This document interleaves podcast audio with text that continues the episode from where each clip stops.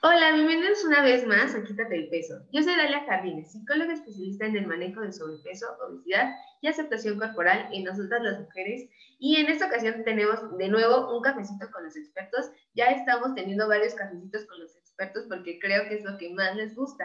Y el día de hoy tengo a una súper invitada para seguir hablando sobre esta cuestión de la gordofobia y la estigmatización de peso.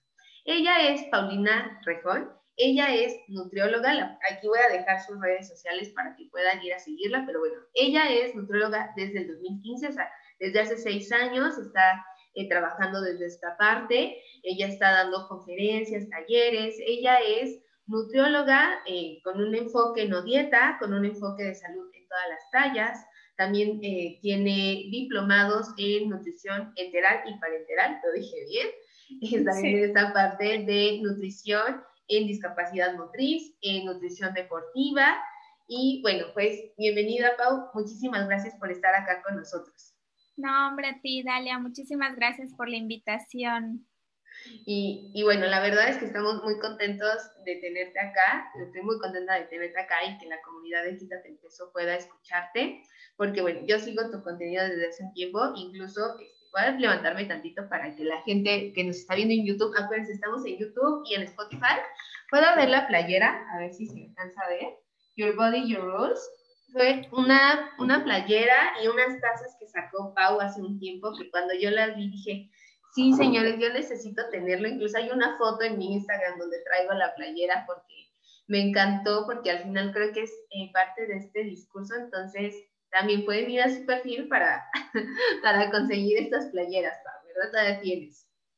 Sí, gracias, gracias. Sí, es, nace de la idea en diciembre, ¿no? Que de repente eh, iba a empezar enero, ¿no? y, y, yo sabía que en enero es como que este bombardeo constante de baja de peso, los kilos de más, adelgaza, promoción en el gym, promoción en los test, Herbalife y lo que sea. Entonces, es así como que tú tienes el control, ¿no? O sea, que nadie te diga a ti qué debes de hacer o no debes de hacer con tu cuerpo. Tú eres la, que tiene el control, ¿no? tú, puedes decidir, tú puedes decidir. Exactamente, Entonces, justo me, encanta ese, eh, como ese discurso, pero digo, yo sé que es complicado dada la situación en la que pues todos los días estamos inmersos. Y justamente el día de hoy, digo, si ya viste el título, ahora sé lo que vamos a estar hablando, pero justamente hoy con Pau quiero platicar acerca de la cultura de la dieta y su papel dentro de estos temas que hemos estado abordando este mes de marzo respecto a la gordofobia y al estigma de peso, porque sí, ¿no? Está bien padre que pensemos como yo decido y todo, pero ahí está, ahí está ese monstruo y es un poco difícil o muy difícil luchar contra él. Pero como yo te comentaba antes de iniciar, Pau, creo que es importante que la gente también empiece a entender qué es eso, porque escuchamos el término y uno dice, ajá, pero ¿qué es? Entonces, lo primero sería preguntarte, ¿qué es la cultura de la dieta? Sí, sí. Mira, es algo muy chistoso porque cuando me lo preguntan es así como que, o sea, pero si yo nunca he hecho dieta, ¿no? O sea, o hace mucho que yo no hago dieta, entonces no, no tengo nada que ver con la cultura de la dieta. Y de manera simple, de manera sencilla, la cultura de la dieta no significa simplemente estar a dieta, ¿no? O tener ese plan de alimentación pegado en el refri. Cuando nos referimos a la cultura de la dieta, estamos hablando de las formas en la que la persecución de la salud a través de la pérdida de peso ha sido normalizada, empaquetada y vendida. Es decir, tú tienes un problema de salud y yo tengo la solución, págame para que yo te la dé y si no funciona, no es mi culpa, es tu culpa, porque no tuviste suficiente fuerza de voluntad, no tuviste suficiente disciplina y vamos creando esa necesidad, ¿no? Viene acompañada constantemente de los estereotipos de belleza, sobre todo en las mujeres, que te debes de ver de tal manera, debes tener un cuerpo así, y si no lo tienes, entonces, ah, no eres saludable, ¿no? Este constructo social, nos afecta a todos. Eh, se basa en las creencias de que el cuerpo es y debería ser controlado y mecánico. O sea, no te puedes salir de esta línea.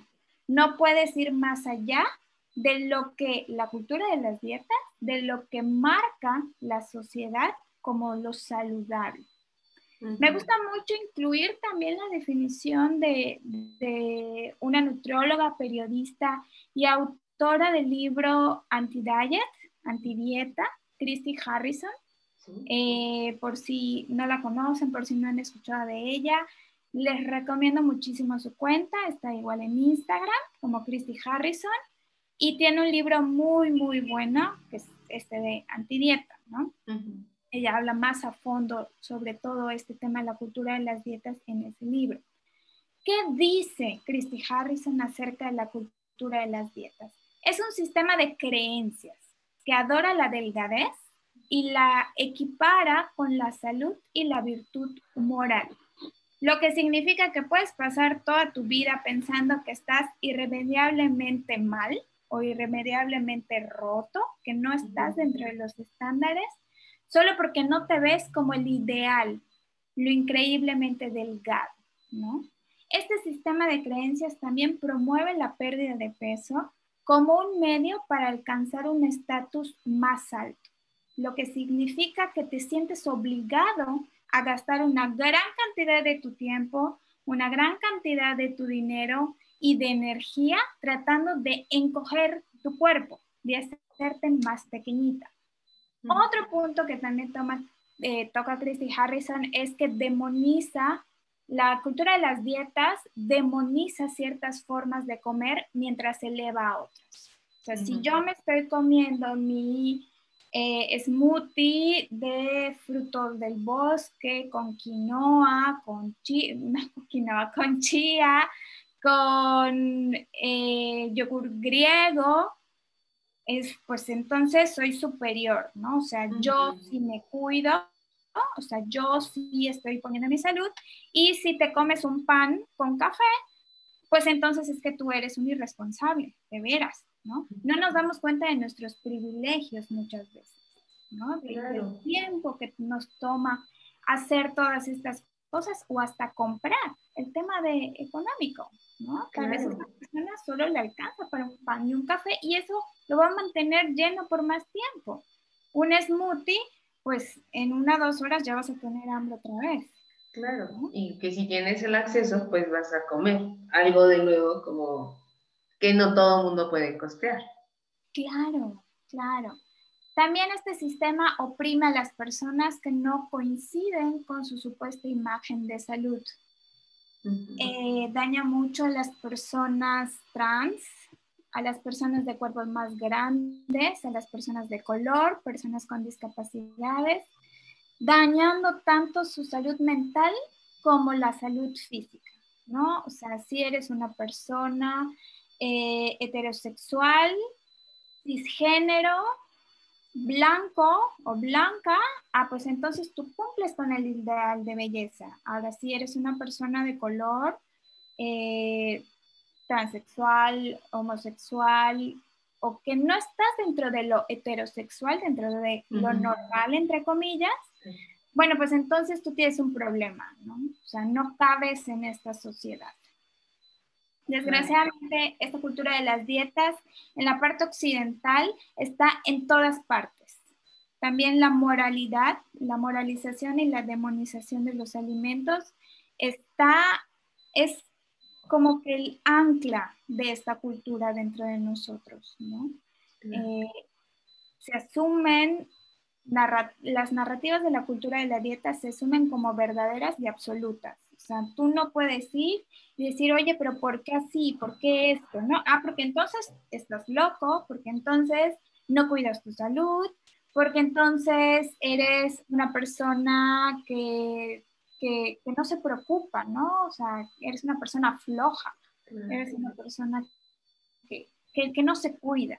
¿no? No, Incluso, o sea, te escucho y digo, es que se va sumando a este discurso que medio se transgiversa del amor propio que hablaba, yo hablaba el mes pasado, de es que no tienes amor propio si subes de peso o si no, no cuidas tu, tu alimentación, tu salud. Y yo decía, no inventes, o sea, hasta eso que puede ser un discurso muy padre, que puede fomentar cosas muy positivas, se acaba llevando a un ambiente mal plan para todos. Exactamente, lo secuestra. Lo secuestra, ¿no? todos estos movimientos que cada vez eh, afortunadamente son más, estos movimientos de body positive, de eh, confianza corporal, de aceptación corporal, de cuerpo neutral, de peso inclusivo, de alguna manera lo jala la cultura de las dietas, ¿no? Como la alimentación intuitiva. Hace unos, unas semanas una actriz sacó un libro de eh, ayuno intuitivo, ¿no? O sea, sabemos que el ayuno intermitente es esta, esta concepción de reglas para dejar de comer en ciertas horas del día o tantas horas al día. Y la alimentación intuitiva es todo lo contrario. La alimentación intuitiva te dice come cuando tú lo necesites, de acuerdo a tus necesidades, de acuerdo a cómo tú te sientas bien, ¿no? A lo que te haga bien a ti. No es una serie de reglas sí, tienen, está basado en 10 principios, pero no son unos principios tóxicos que tienes que seguir al pie de la letra. Entonces, bueno, como se escucha padre, alimentación intuitiva y sigue tu intuición, pues entonces yo agarro esto y se lo pongo a mi nuevo libro para venderte un plan de cuatro semanas creado por un médico quiropráctico y que también te vende los suplementos o las cápsulas para que logres este objetivo, que al final es pérdida de peso. Entonces, ese, ese es un ejemplo de cultura de dieta. De esos... Ahorita que justo escuchaba esto de la alimentación intuitiva, por ejemplo, yo soy partidaria de algo que se llama el comer consciente, ¿no? Este, mindful eating, que tiene sus principios, ¿no? Este, la atención plena, y de repente también lo veo ya en, en discursos, en contextos de para perder peso. Y yo así, ¿qué? Pero, eh, o sea, ni siquiera se hizo para eso, ¿no? O sea, el, el comer consciente no es... Hay estudios donde dicen, ah, pues mira, resultados, ¿no? Y, ah, las personas además bajaron de peso. Yo sé que igual en el, en el artículo científico, pues también hay una cuestión de sesgo, ¿no? También hay cuestiones ahí. Y bueno, se reporta pero al final no es objetivo, ¿no? Incluso siempre dicen como no es objetivo, no es una forma de, de así la mejor forma, de nuevo, ¿no? Como el darle un sentido de, de lo moral, de lo ideal, pero claro, lo secuestran completamente y te lo venden como, como que se disfraza. Claro, claro, o sea, esta es la fórmula mágica, o sea, lo que estabas buscando aquí está, yo lo tengo, ¿no? Para que ya al fin bajes de peso tu autoestima esté por los cielos, tu amor propio también, porque entonces debemos de querernos todas incondicionalmente, que bueno, es un proceso diferente. O sea, realmente eh, yo no puedo decir, yo Paulina puedo decir que amo mi cuerpo, pero sí lo respeto, porque agradezco muchas cosas que hace por mí. y yo creo que ese es el punto de partida antes de pensar en, ay, voy a amar mi cuerpo, cada parte de él y romantizar esta, este movimiento, es empezar por respetarlo. Y para respetarlo, no lo tienes que matar de hambre. Claro. Y, ahí está ese, esos puntos, esos focos rojos que te pueden ir dando una idea de cuándo cultura de dieta está metida en, en todos estos speech de salud. Que, que, puede ser como empezamos a cuestionarnos hasta esas cosas que vemos como que se salen de la cultura de la dieta tradicional, pero que siguen estando dentro de, o sea que, eh, porque creo que al final también es una cuestión como muy normalizada, que hemos crecido dentro de ese sistema de cultura de la dieta y que vamos como replicando, ¿no? Pero es importante cuestionarnos y de construir como esas creencias. Y justamente hablando de, oye, crecimos en esta sociedad que tiene muchos de estos discursos, ¿no? O sea, yo crecí escuchando y leyendo en las revistas de adolescentes la, dieta del artista no sé quién y que come esto para bajar no sé cuánto. ¿Cómo contribuye el estar escuchando todo ese discurso desde que somos chiquititas a la gordofobia que podríamos estar presentando y al estigma de peso que podríamos estar presentando. Que en otro, en el capítulo de la semana, en el episodio de la semana pasada ya diferenciamos qué es la diferencia entre gordofobia y estigma de peso. Pero, ¿cómo contribuye la cultura de la dieta a estos otros dos constructos? Mira, eh, Totalmente, ahorita que me decías esta parte de en las revistas, la dieta de la actriz fulanita tal para perder tanto peso, todavía desgraciadamente en la televisión, sobre todo en la televisión nacional, o sea, hay así como una cápsula diaria, casi casi, de que lo que come fulanita para perder 10 kilos o para mantenerse saludable, ¿no? Y me encanta porque las recomendaciones salmón, duraznos, fresas, moras, o sea, productos carísimos, carísimos para una persona de clase media, media baja, o, o sea, que no pueden ser sostenibles. Podrás comer salmón una vez, tal vez al mes, pero pero aquí hablamos de esa superioridad moral, ¿no? O sea, yo sí tengo para comprar el, salmón y entonces te voy a decir a ti que eso es lo que debes de comer, ¿no? ¿Cómo impacta o cómo se relaciona la gordofobia eh, y el estigma de peso con la cultura de las dietas? La relación es muy, muy cercana, porque uno te dice lo que está mal con tu cuerpo, o sea, tú no estás dentro de los estándares de belleza y el otro te vende la medicina para llegar a este estado de salud deseable y prometedor. ¿Cómo funciona la cultura de las dietas? Te hace sentir inseguro, te dice es que tu cuerpo está mal, eh, hablamos de estigma de peso en la consulta médica, es que señora, aunque yo venga por un dolor en mi ojo, me terminan diciendo que tengo que bajar de peso, ¿no? Entonces, te estoy refutando la idea o sea, perpetuando la idea de que está mal tu cuerpo, de que tú, eh, yo tengo rayos X en mis ojos y con solo verte digo, ah, no, es que tú te alimentas súper mal. Entonces tienes que empezar a alimentarte bien y tienes que bajar de peso. Entonces creamos esta necesidad. Luego Cultura de las Dietas te la vende con suplementos, proteínas, batidos, tés, fajas, retos detox o de 21 días para recuperar y todo. Y como te digo, pueden pasar dos cosas. O no pierdas el peso y te frustras, o pierdes el peso, pero después de un tiempo lo recuperas y nuevamente te vuelves a frustrar. ¿no? Entonces tenemos, es, eh, llega al mismo final.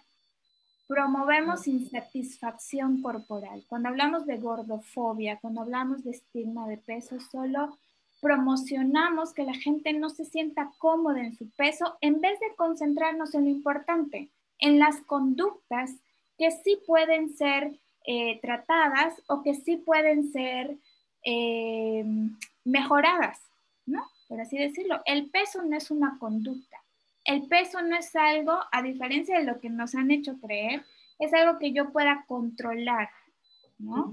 Porque biológicamente mi cuerpo me va a decir, por favor, dame energía, no es suficiente con este té o con este licuado que me estás dando todas las semanas, necesito más.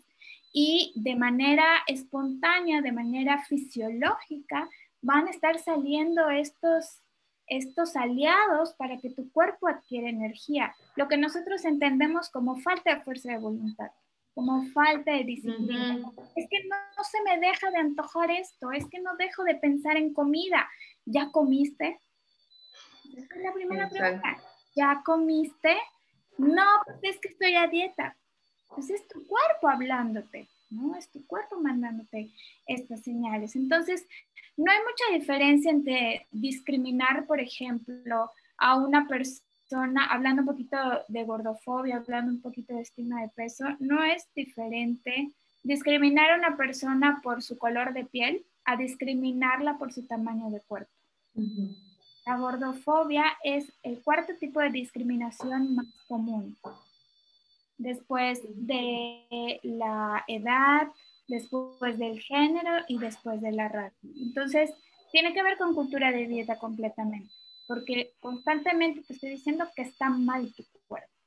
Y tal vez, bueno, es que yo no le digo a las personas que están gordos o que tienen la talla grande o que son obesos, esto sí, entre comillas, o que tienen sobrepeso, pero bueno, ¿cómo te hablas tú? ¿No? Ay, no es que qué gorda ya estoy, es que cuántos kilos ya subí, ¿no? Eso es la gordofobia internalizada, ¿no? Como tener este miedo a engordar o que engordar está mal, no es saludable. sí nuevamente no, estamos dentro de los estándares de belleza. Claro, y todo lo que es, o sea, creo que al final son cuestiones que se van como retroalimentando, ¿no? O sea, por un lado, eh, tanto en el sistema de salud te dicen, eh, está mal subir de peso, ¿no? O sea, ya contaré como más a fondo, está, justo me acaba de pasar, o sea, me acaban de decir que subí de peso, así, pero como en regaño, ¿no? Y yo, pero, ¿qué? Entonces ya lo contaré. Este, ya contaré esa experiencia, pero me, me pareció como súper sorprendente porque al final sé que tengo un cuerpo normativo, ¿no? Y entonces el aumento de peso la verdad es que no es algo notorio en mí y aún así se me hizo notar, ¿no? O sea, se me señaló como regaño de ganaste peso. Entonces, digo, yo tengo ya después de mucho trabajarlo, ¿no? Como ya separaste de, no importa, está bien, ¿no? este, no es algo que me afecte, pero al final me quedé pensando y fue algo que me, saltó mucho. Y dije, bueno, ¿y si otra persona, otra mujer que sigue teniendo todas estas creencias, incluso yo misma hace unos años, que el médico me hubiera dicho eso, no, pues, a ver, y aparte de don Facebook y don Instagram poniéndome reto 21 días detox, super no sé qué, Oye, claro, pues voy a ir con ese retoditos 21 días, súper no sé qué, para tratar de perder ese peso, porque ya me regañaron por subirlo, porque ya me, ah, porque aparte, justo como mencionas, medios de comunicación redes, ya me dijo que también está mal. Porque todas las artistas, todas las chicas influencers, pues súper delgaditas, viéndose de una, de una cierta forma me tengo que meter, ¿no? Como que tengo que encajar.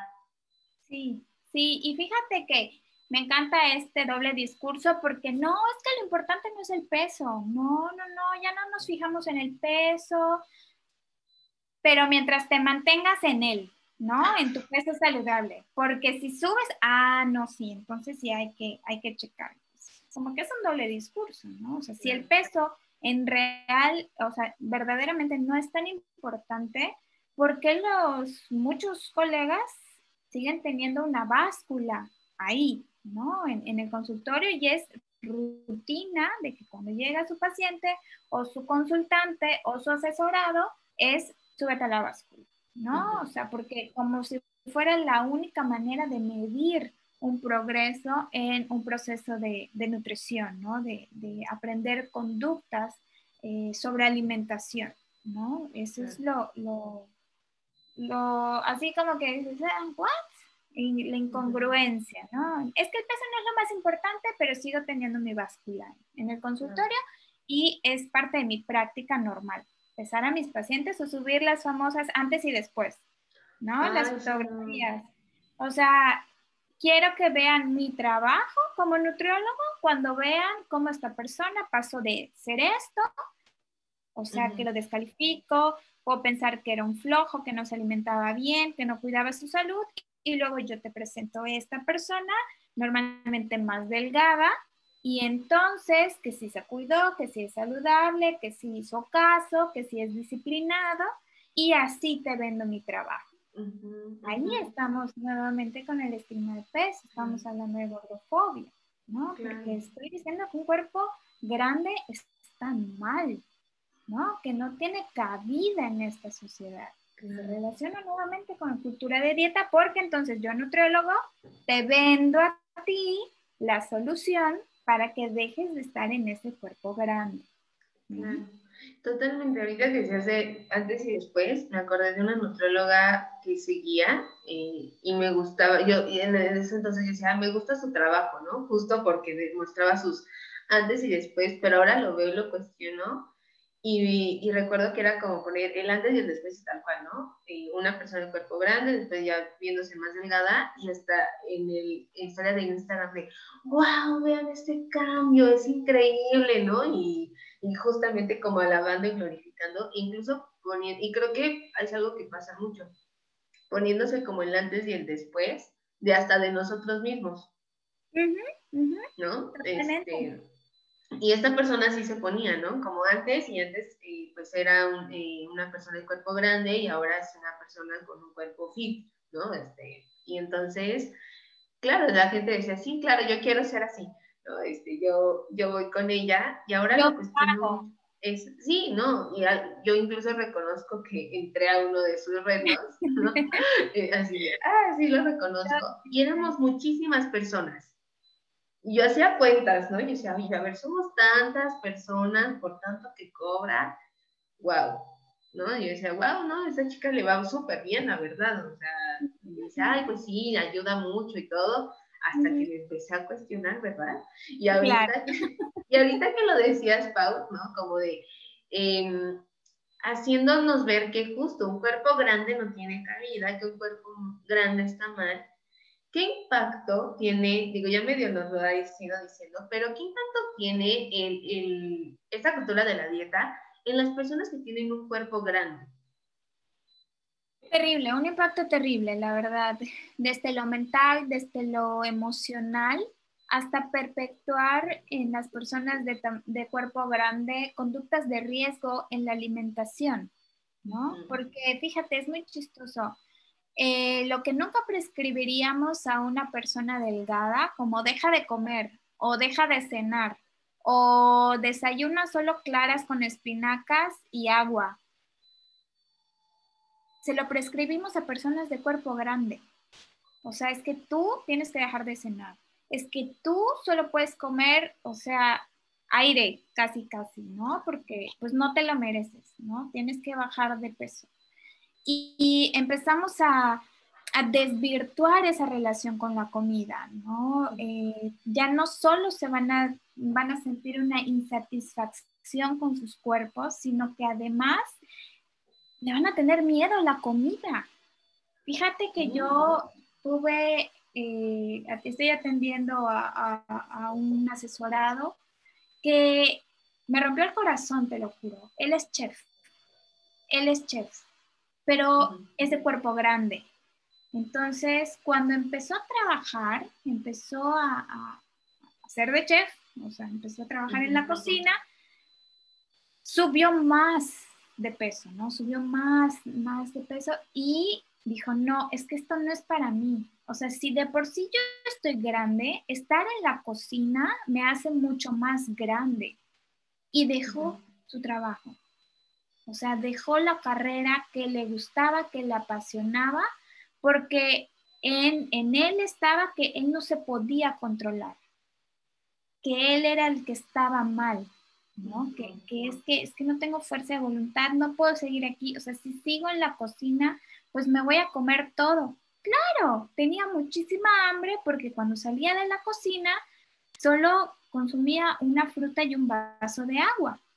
Entonces, cualquier persona después de un día de no comer nada, obviamente lo primero que aparezca y lo que más hace tener antojos van a ser de, comidas eh, pesadas, comidas grasositas o de comidas muy dulces, ¿no? Que contengan dulces, porque tu cerebro necesita energía en ese momento, ¿no? Entonces, eh, me dio muchísima pena, ¿no? Cómo, cómo esto de, de que cuando estás en un cuerpo grande, tú única misión en la vida es adelgazar o es eh, empequeñecer tu cuerpo, te aleja de tus aspiraciones personales, ¿no? De, tu continuidad, de tu felicidad, de sobresalir en tu profesión. Y lo deja, se dedica a otra cosa. Wow, no, qué, qué, horror, o sea, justo hasta dónde puede llegar, ¿no? A afectar esta, esta cultura de la dieta, sí, esto de tenerle miedo a los alimentos, incluso personas eh, con cuerpos normativos que llego a atender, ¿no? Que es como, no, el pan dulce, no, las no, como si fueran lo peor del mundo, Y es lo que más se les antoja. Y yo así de, ¿no será que porque yo siempre digo, esta parte de lo prohibido es, más deseado, ¿no? No solamente con la comida, o sea, con todo. Cuando algo nos prohíben de niños, de adolescentes, lo quieres más.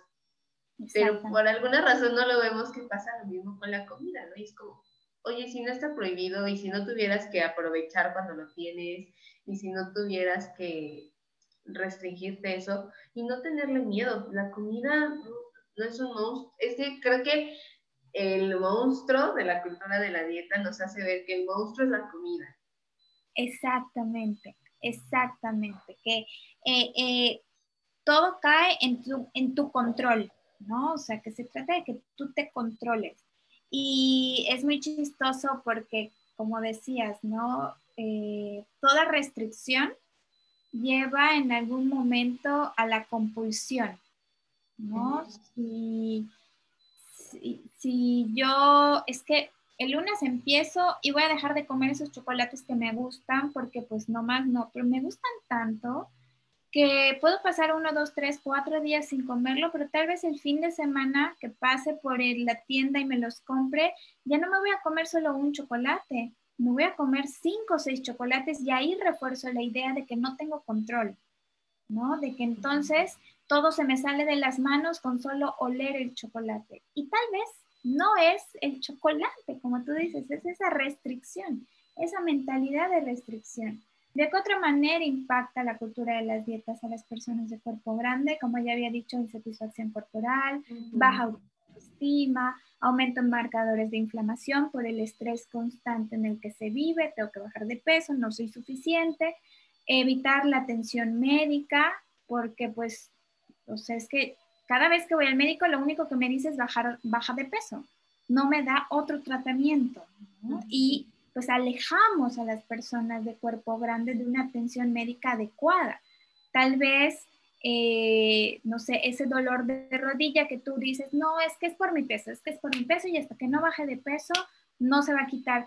Tal vez es una complicación más allá y tú no vas a tener esa información porque no te vas a ir a revisar médicamente, ¿no? Hay, hay un trabajo muy importante que hacer entre los profesionales de salud, ¿no? Que, que ir quitando este estigma de peso que hay. Afortunadamente, el año pasado salieron las guías de Canadá, guías para el tratamiento de personas de cuerpo grande, personas con obesidad, cómo debemos ser más empáticos, ¿no? cómo debemos llevar a cabo una consulta donde el paciente se sienta cómodo. Es más, hay que hasta preguntarle si quiere ser pesado. Yo creo que es un pasito, no es suficiente, pero es un pasito y así vamos avanzando. También influye mucho en hacer dietas crónicas. Normalmente, no normalmente, muchas de las personas de cuerpo grande son dietantes crónicos, es decir, entro a una dieta, tal vez bajo los kilos, me salgo, los recupero, normalmente puedo recuperar más probablemente y bueno, entonces viene la siguiente y la siguiente y la siguiente. También evitan mucho hacer actividad física porque dicen, no, es que hasta que yo no tenga un cuerpo delgado o hasta que yo no baje de peso, no merezco ir al gimnasio. Porque entonces se van a burlar de mí, van a estar hablando a mí de mis espaldas, no me va a atender el coach. Y tienen toda la razón porque pasa. Entonces ahí el problema ya no es solo solo de mi relación con mi cuerpo, sino cómo la sociedad se encarga de restregarme en la cara que está mal mi cuerpo, ¿no? Y bueno, después de todo esto también hay riesgos de depresión y de ansiedad, de sufrir depresión y ansiedad, eso cabe todo completamente en tu área, Dani, ¿no? Aparte de la salud mental y la salud emocional, importantísima. No podemos hablar solo de salud física, sin tomar en cuenta la salud mental y la salud emocional. Claro, totalmente. Y que al final, paradójicamente, esta parte de la salud mental acaba contribuyendo también a que haya cambios en la forma en la que nos alimentamos. O sea, está este, comprobado que cuando tenemos depresión, cuando tenemos ansiedad, eh, estos cambios neuroquímicos aumentan tu apetito o lo disminuyen y, también digo, algo que he, estado, o sea, que he estado platicando, esta parte del comer de forma emocional, porque aprendemos que la comida hace sentir bien, es cierto, es muy efectiva, no lo vamos a negar. Pero entonces, si, si, si seguimos contribuyendo a este malestar emocional, pues claro que vamos a, a querer seguir con, pues comiendo de esa forma, ¿no? Y, y, y, después volver a caer en este ciclo de, y ahora hago dieta, me vuelvo a deprimir, vuelvo a comer de, de, de otra forma, y entonces cuento de nunca acabar. ¿No? Exactamente, estamos en, me recuerda mucho al efecto yo-yo de las dietas, ¿no? De, que no solo te afecta en, en, en, cómo te ves o en cuánto pesas, sino que fisiológicamente estás creando un sinfín de, de desequilibrios hormonales dentro de tu cuerpo, ¿no? Y con cada dieta cada vez va a ser más difícil salir de, no salir, pero eh, regresar a tu equilibrio normal, a tu equilibrio fisiológico, donde tu cuerpo está cómodo y puede llevar a cabo todas sus funciones, ¿no? La famosa homeostasis. Sí. Esta parte de mis pacientes, ¿no? es que eh, regané más de lo que bajé. ¿no? O sea, siempre es como, es como el clásico de regané más peso de lo que había perdido con esa dieta. Y muchas veces también me tocó escuchar tristemente historias de entré este tratamiento para bajar de peso y acabé con más complicaciones o acabé con complicaciones que yo no tenía, ¿no? Y ahora, y aparte se lo achacan a mi peso ahora. Exactamente. Exactamente, sí, porque el 95% de las dietas no funcionan. ¿Por qué? Porque a lo largo de, después de dos años, cinco años, recuperas el peso y dos terceras partes de esas personas recuperan más lo que acabas de decir. ¿no? O sea, entonces no solo es que no solo es que las dietas restrictivas son un método completamente fallido, sino que además afectan mi salud. Esa pérdida de peso momentánea afecta mi salud y de manera integral, porque mental, emocional, física, hormonal, fisiológica, biológicamente, todo eso se ve comprometido. Claro. Híjole, híjole, es que es, es increíble como todo lo que nos estamos cargando con, por esta cuestión, esta presión de encajar, de meternos en estos estándares inalcanzables. Y entonces, mi siguiente pregunta, Pau, sería, ¿y cómo le hacemos para empezar a salir de ahí? O sea, porque es de terror, o sea, parece película de terror todo lo que estamos platicando, pero ¿cómo le hago para salirme? Eh, quiero que quede muy claro que la cultura de las dietas está en todas partes.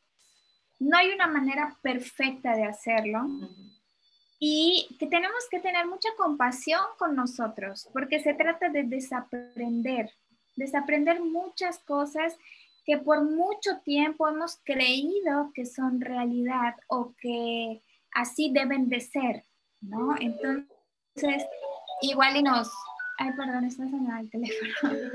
Pero bueno, eh, te decía, mucha compasión porque tal vez no podamos hacer todo al mismo tiempo. Tal vez hay algunos pasos o algunos tips que en este momento me van a servir para irme deshaciendo de, de, esta, de esta mentalidad de las dietas, ¿no? Primero, y para mí uno de los más importantes es dejar de juzgar a las personas por su alimentación o por su tamaño de cuerpo. Hacer este tipo de comentarios sobre el cuerpo de otros o sobre de nosotros mismos es perpetuar la cultura de las dietas, ¿no? Porque estamos hablando de entonces nuevamente que si tienes un cuerpo delgado estás bien y que si tienes un cuerpo gordo estás mal. Dejar de etiquetar a los alimentos como buenos o malos, saludables o insaludables o chatarra. Los alimentos nos dan energía, cumplen alguna función. Hay algunos que tienen más nutrientes que otros. Sí, o puedo decir que no es así, pero tal vez ese que solo te, te, va a aportar energía y solo te va a aportar azúcares, pues tal vez es un apapacho que necesitas en ese momento, ¿no? Necesitas como que tus cinco minutos Milky Way, ¿no? O sea, relajarte. Y nutritivamente tal vez no sea la mejor opción, pero te está llenando de una manera emocional, ¿no? estás, estás alimentándote tal vez para relajarte, para continuar tu día. Y, cómo puede ser chatarra si está cumpliendo una función en ti, ¿no? Em, quitarle el poder a la báscula, esto es muy importante. Si esto está determinando un día bueno, un día malo en ti, si determina tu felicidad o tu insatisfacción, hay que tener mucho ojo con, ese, con esa conducta. Esto de pesarnos todos los días, de ver cómo estamos, si subimos y bajamos y nos mantenemos. No sé quién ha hecho creer que es algo normal, pero no es normal. Es una conducta de riesgo. ¿Ok? Muy importante. Entonces, tirar la báscula. Para mí fue muy difícil, se los juro, pero igual fue muy liberador. Cuando al final me sentí lista, fue muy liberador. Eh, evitar hacer ejercicio por compensación, empezar a hacer ejercicio eh, pensando en lo que nos gusta hacer. No es que hay solo el gym sirve o solo el hit sirve o solo el box sirve y a mí no me gusta hacer box. no, yo prefiero hacer pilates, o hacer yoga, o salir a correr, o prefiero caminar con mi perro. Buscar un movimiento que realmente nos cause placer, ¿no? No sufrimiento. Este famosa frase de no pain, no gain es completamente absurda y bueno, es cuando terminamos teniendo una mala relación con el ejercicio, ¿no? Porque entonces solo voy a hacer ejercicio cuando corporalmente estoy grande y es una obligación, ¿no? Lo vemos como obligación y, no, no, ayudamos. El movimiento es súper bueno no, y va más allá de perder peso. Eh, ayudar a las fibras musculares, eh, a la densidad ósea, tener energía, tener un mejor sueño, o sea, tiene muchísimos beneficios fuera de solo perder, perder peso. También otro tip que les puedo decir es dejar de sentir superioridad por comer estos alimentos saludables o estos superfoods. No es que yo se me cuido porque tengo aquí como 15 mil pesos en puros productos de, de tiendas súper carísimas y de superfoods, ¿no? Eh, estamos hablando de privilegios y tenemos que ser unas personas empáticas y reconocer nuestro privilegio, no porque nosotros lo podamos hacer, quiere decir que todo el mundo lo pueda o, lo deba hacer. También dejar de platicar o participar en pláticas donde el centro de atención sean las dietas o los cuerpos.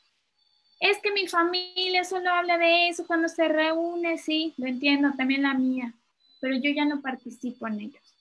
Me hago un lado, agarro mi celular, me siento en otra parte, porque es, estamos en la cultura de las dietas, ¿no? Y tal vez esto que estamos aprendiendo cuando escuches a alguien decir, no, es que está súper mal porque los factores de riesgo de obesidad, y bueno, entonces estamos en esta transición y solo nos podemos confundir más.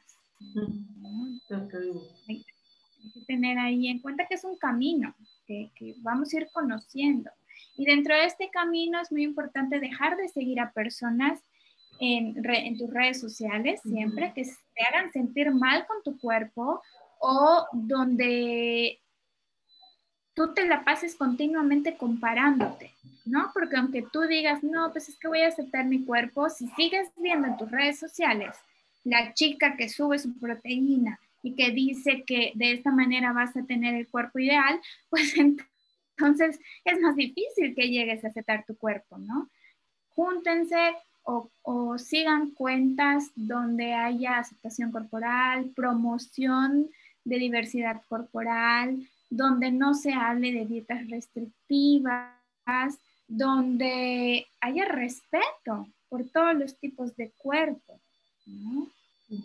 eso, es, muy importante para ir, para ir sanando este camino, ¿no? para ir eh, creándolo, porque no es un camino lineal, ¿no? no es algo que, ay, sí, ya me lo propuse y mañana dejo de, participar en cultura de dieta, no. está en todas partes, en nuestra sociedad, en nuestra familia, en nuestros amigos, en el colegio, en nuestro trabajo. Y es un poco difícil, pero vayamos eh, reflexionando sobre todo qué, qué tanto de todo lo que platicamos ahorita yo hago, ¿no? Y cómo puedo hacer para ir mejorando mi relación con los alimentos y con mi cuerpo, ¿no? que van junto con pegado. Sí, totalmente.